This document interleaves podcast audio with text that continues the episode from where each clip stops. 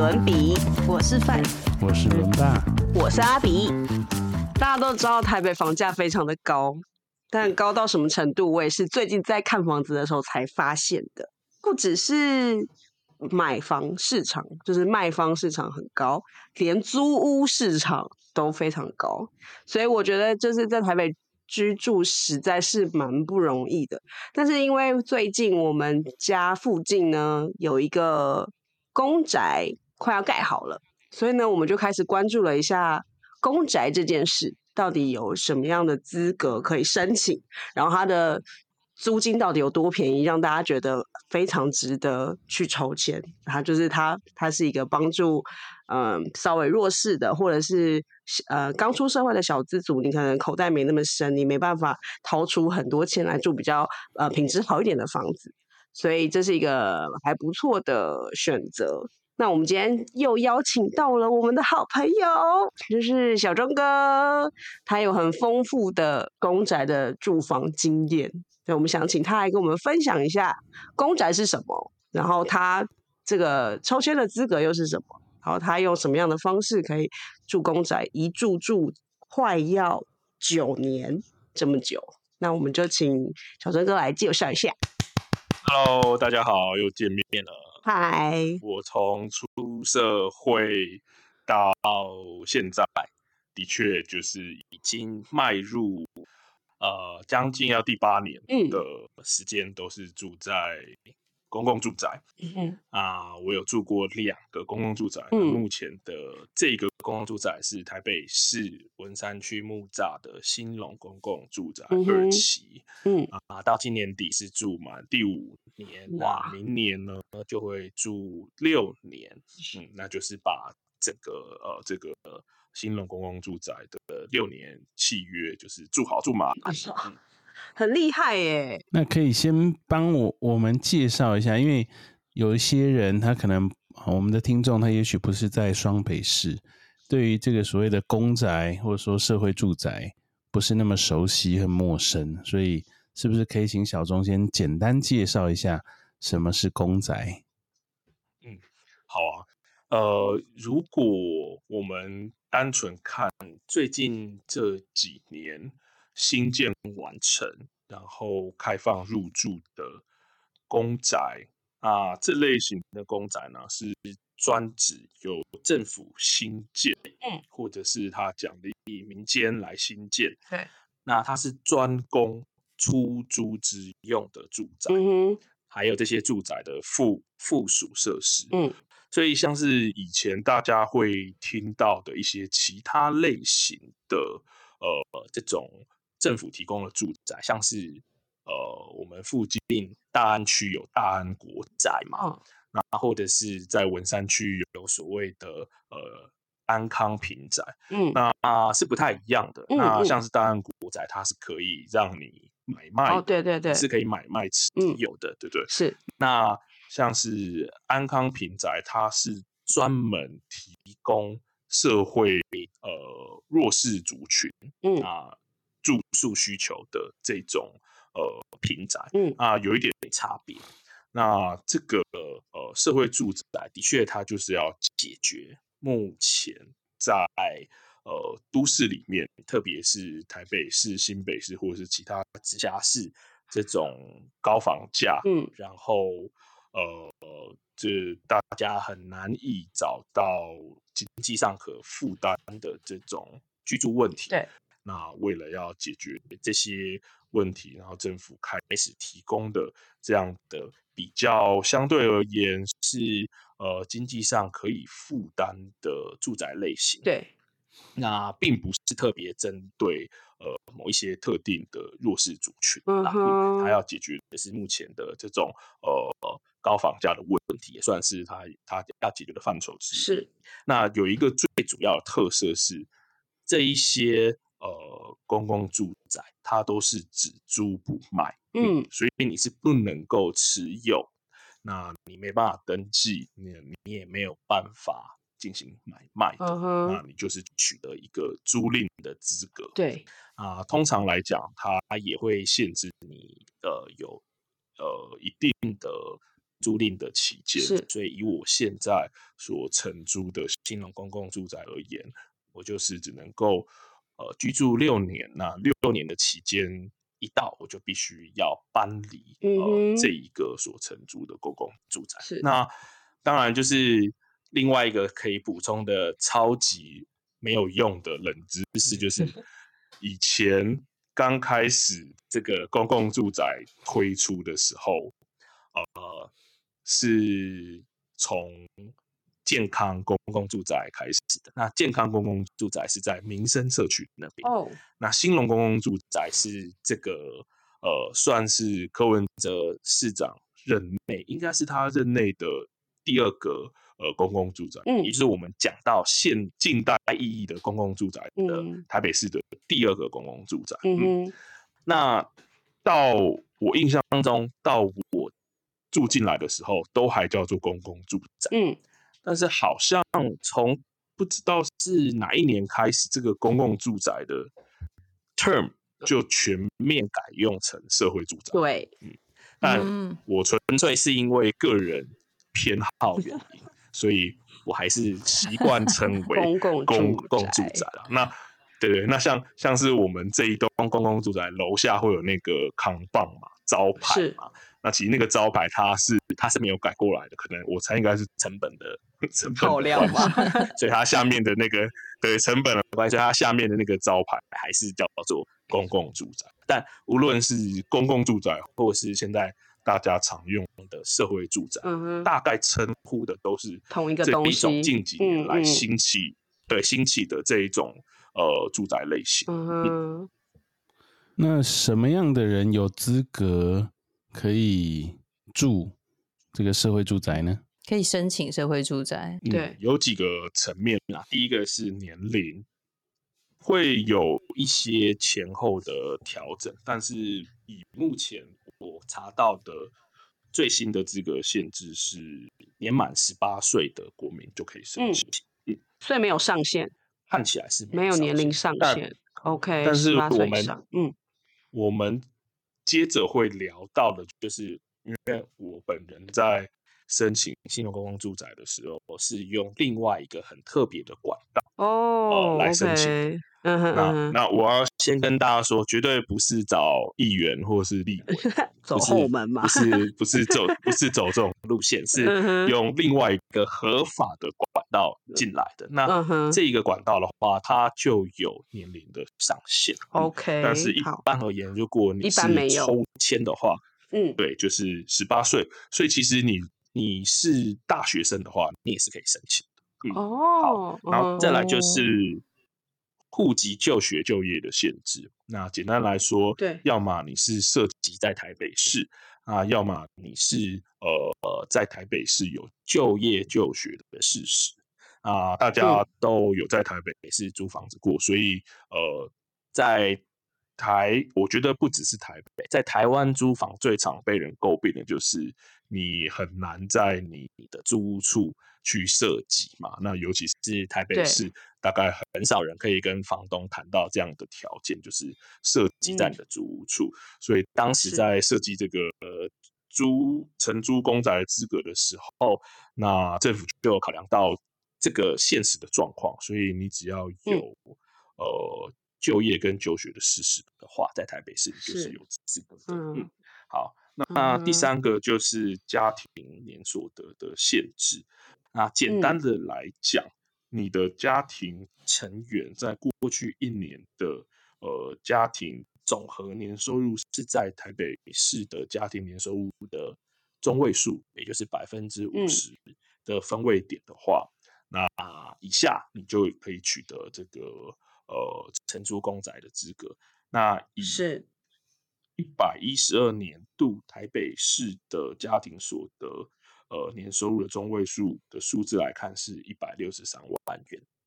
那当然还有另外一百六十三万，不过还有另外一个条件是，呃，因为有些人他可能是一家五口，或甚至是六口、七嗯。口、八口嘛，他有很多的小嗯。孩，那所以就算我的双薪父母钱赚的很多，可是我要养很多的小孩啊，那这样其实是如果只单看年收入是不公平的，所以它还有另外的条件是，呃，你的每人每月呃是不得超过台北市最低生活费的三点五倍。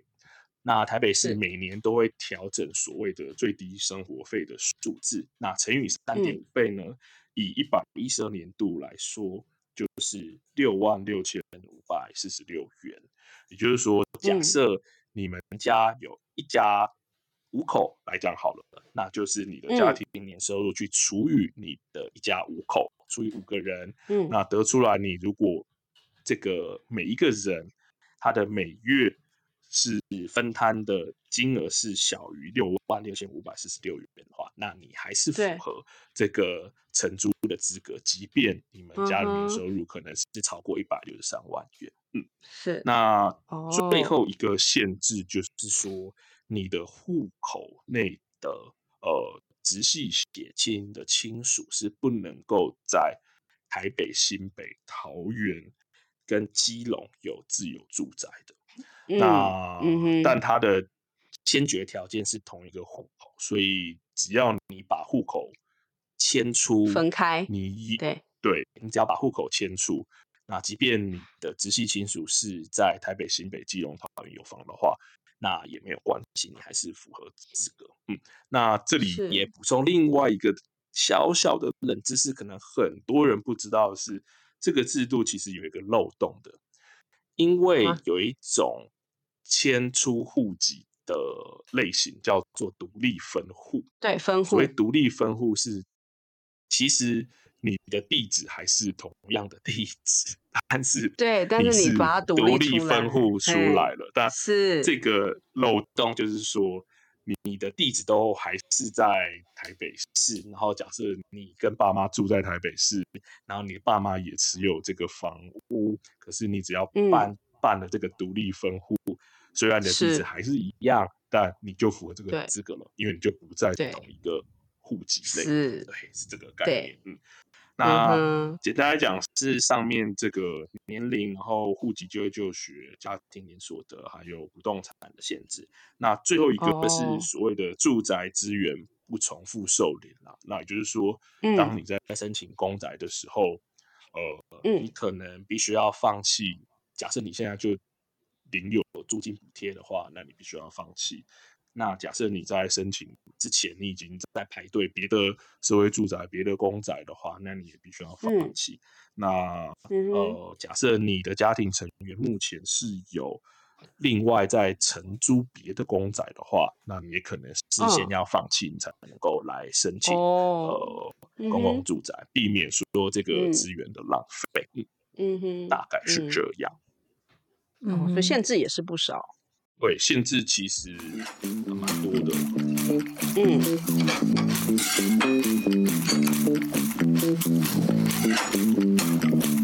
那他们这个公共住宅的租金真的会比一般的租屋市场便宜很多吗？呃，我可以告诉你们，我租的两间公宅的数字，然后你们可以看看这样是不是真的低于市场行情。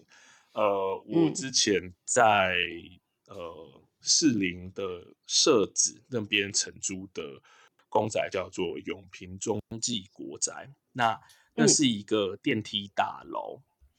然后呢，我当时承租的呃屋子，它的条件是全幢四十六平，呃，室内十平，四十六平。那扣掉公社的话，室内十平是三十平。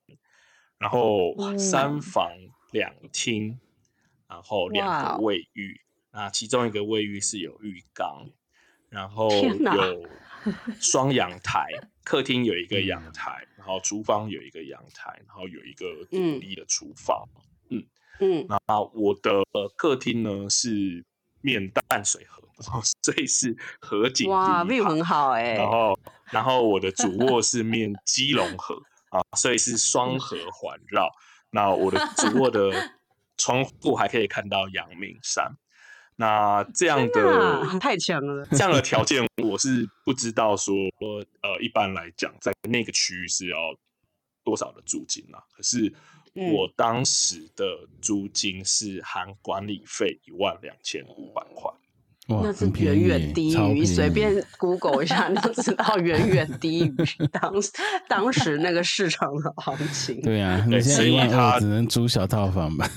对啊，还租不到很好的小套房。对，所以它其实是真实真实的低于市场行情的。那是呃，以我现在所承租的呃新隆公共住宅而言，它是室内十平是二十一平哦。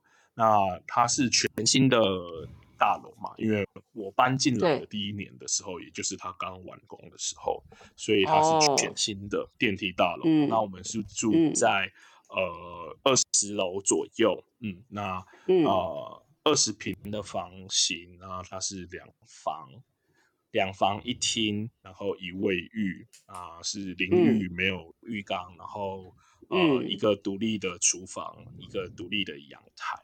那在文山区墓葬嘛，啊，我们一开始的租金是九千三百块。天哪！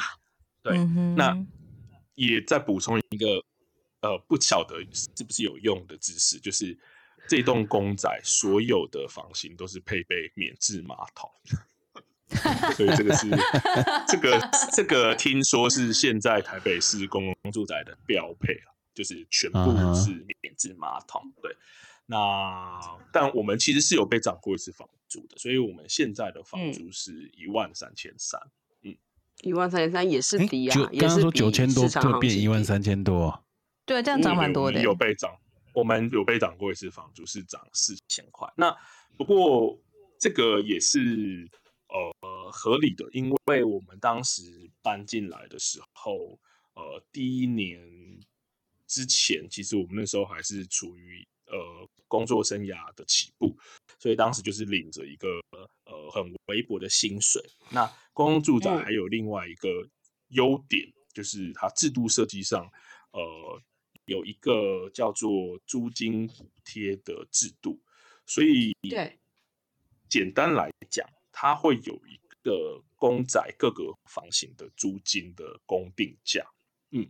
可是，如果你的收入是符合特定集聚的话，它会有一个三阶的集聚，所以第一阶你可以再补贴几千块到几千块的租金，然后第二阶更多，然后第三阶以此类推这样子。所以根据你前一年度的收入状况，那你可以享有三阶的呃租金补贴。所以当时我。住进来的第一年，我们就有享受到这样的补助啊，所以我们就是缴九千三百块的租金。那可是第二年之后，呃，他就会直接连线到国税局的扣缴凭单，所以他其实这个呃逃不掉，直接对直接政府的呃。后台是直接购机的，所以他也不会去跟你问说你的薪水是多少，他就是发一个公文告诉你说啊，因为你不符合资格了，你的收入增加了，所以你的租金补贴就不再适用。那你从哪一个月开始，你就是直接租金上涨？那但这个其实在当时签约的时候都是已经定好的规则了。嗯，所以它其实原来房价就是一万四，但是因为你们第一年的时候你们符合那个补贴的资格，所以才会变成九千三，是这样吗？没错，还是它原本就是九千三，然后这样应该不那那样合理啦，对呀，这样不算涨，这样是算合理的啦。这个是当初所有人在签约的时候都已经知道的游戏规则。嗯哼，OK，对，那这样是合理的，并并不是突然调涨。对啊，而且只是取消补助，事实上也不是等于调涨。对，只是取消补助。那我记得之前好像有看到新闻说，哪一个地方的社会住宅租金过高啊，然后被有点被就是人家抨击说，哇，开那么高，我呃，我我现在查了一下，有这好像说明伦社会住宅租金过高，三房租金月租四万。哦，嗯哼，对我不知道你们有对这个有印象吗？他那时候新闻是说他用区域的房价打八折，那弄起来还是很高。所以那边他就说哇，这个租月租金四万，四万对一般人来说并不便宜。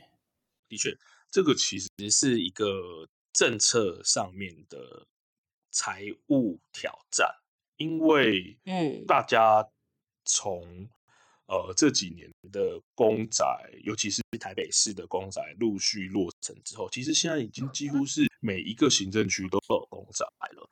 呃，即便是新义区也有公仔，那所以开始公仔有它的能见度出现了嘛？那当然就会呃越来越多的年轻人意识到说，哎，他有没有机会也搬进公仔嘛？以前一开始在推公仔的时候是面临到很大的困难的，尤其是在地居民是最反对公仔的，因为 会觉得会。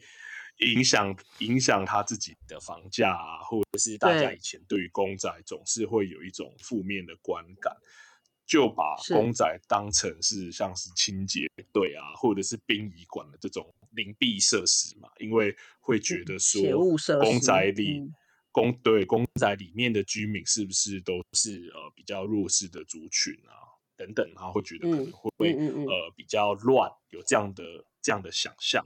那可是自从这几年的公宅开始出现之后，我觉得这个印象是有被扭转的。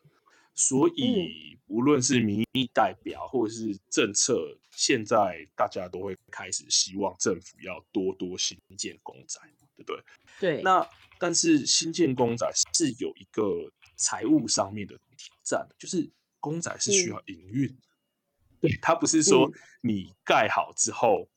它就不用再负担成本所以它除了营造营造这个阶段完成之后，它是需要营运的。但是就以我自己居住的兴隆公共住宅而言，大家刚刚也听到了，这个租金其实不合理的，这个租金是其实不合理的。以我现在的房房租。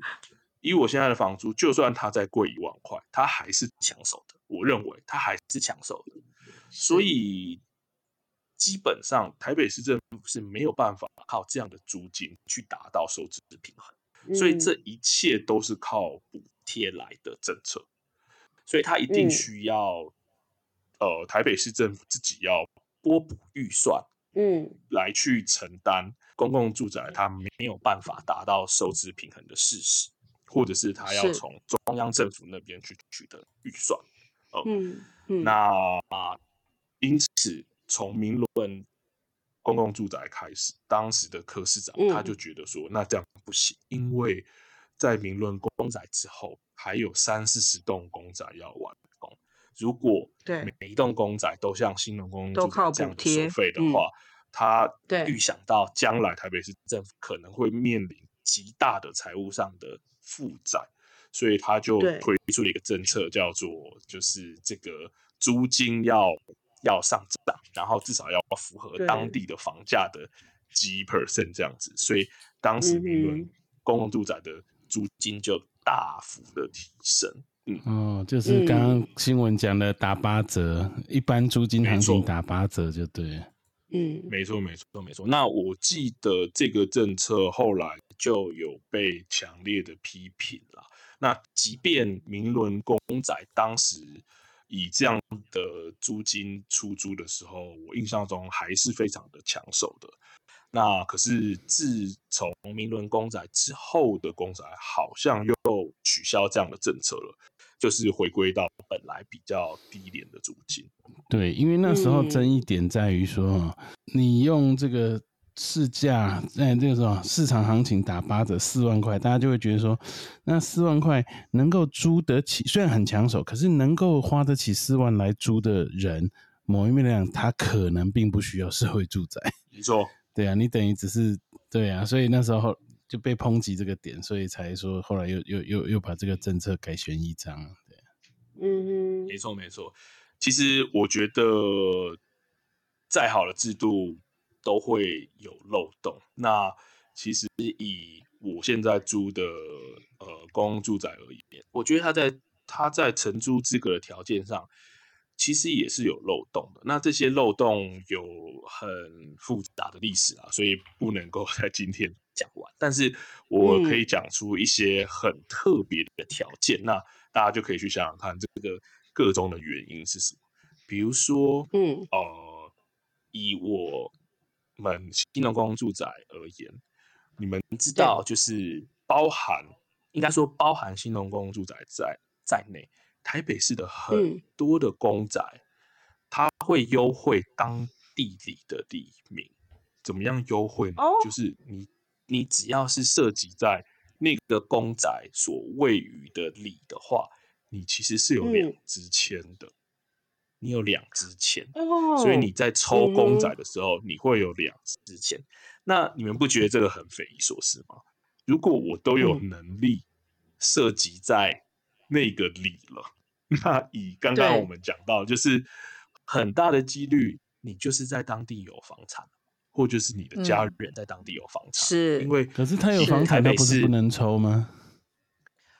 啊，但他就是办独立分户啊，就是我们刚刚讲到，你可以办独立分户啊，你但你办独立分户，你还是涉及在，还是还是可以涉及在那个里，对，所以呃，你可以涉及在某个地区，特别以台北市而言。你很大的几率，当然你不会是租房。那为什么你，嗯，你都有这个能力，可以有两支钱，还可以有两支钱，可以让你抽，已经很好了。然后你还可以有两支钱。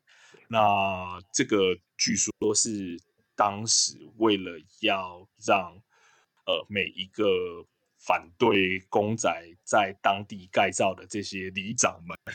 都能够接受这个政策，所以是是取取取得的一些政策上面的妥协啦。那后来这件事情也被有一些议员拿到议会台面化了，然后就质疑这个政策。但我不晓得后面的公仔有没有取消这样的措施，所以其实都有一些漏洞。那另外有一个漏洞就是说，呃，刚刚伦爸讲到。